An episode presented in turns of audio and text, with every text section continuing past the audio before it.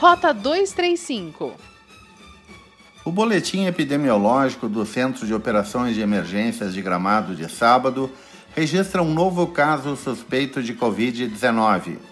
Este é o único investigação no momento e aguarda resultado do exame laboratorial. A pessoa está em condição de saúde estável e sob monitoramento e isolamento domiciliar. Desde 10 de março, são 21 registros em Gramado, dos quais 18 já foram descartados e dois confirmados. Fora do circuito das atrações turísticas de Gramado há pelo menos três décadas por estar poluída, a Cascata dos Narcisos voltou a ficar com água límpida e sem odor que a caracterizava, mesmo com volume de água bem menor em decorrência da seca. O fenômeno não ocorreu pela construção de alguma estação de tratamento, mas sim pela queda na atividade econômica de Gramado.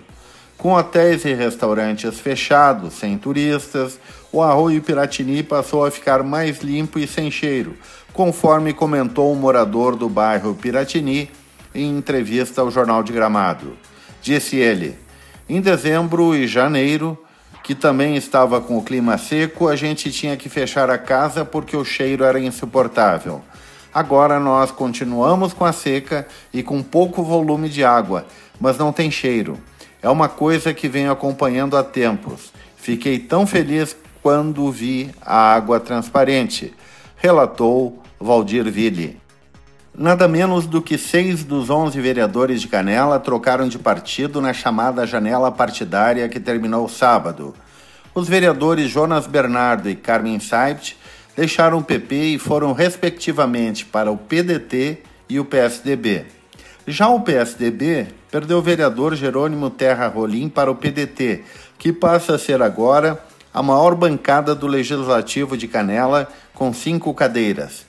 A suplente Emília Fulker, que estava na Câmara até sábado, deixou o MDB e foi para o Republicanos, mesmo caminho trilhado por seu colega Marcelo Tiririca. E o único vereador do Cidadania, Alberi Dias, foi para o MDB. Desta forma, o MDB continua com quatro cadeiras na Câmara, já que Luciano Melo deixou o secretariado e voltou para o lugar de Emília Fulker. Quem mais perdeu foi o PP, que tinha duas cadeiras e ficou sem nenhuma, prejudicando os planos para uma eleição majoritária. Em nota, o presidente do partido, Ernie Schaefer, afirmou que seria ético e moral que Carmen Saibt e Jonas Bernardo se licenciem para ceder espaço aos suplentes, propiciando também a continuidade dos trabalhos da bancada progressista na Câmara de Canela. Rota 235 é o podcast da Rádio Hortências. Acompanhe no site radiohortências.com ou siga no Spotify Rota 235.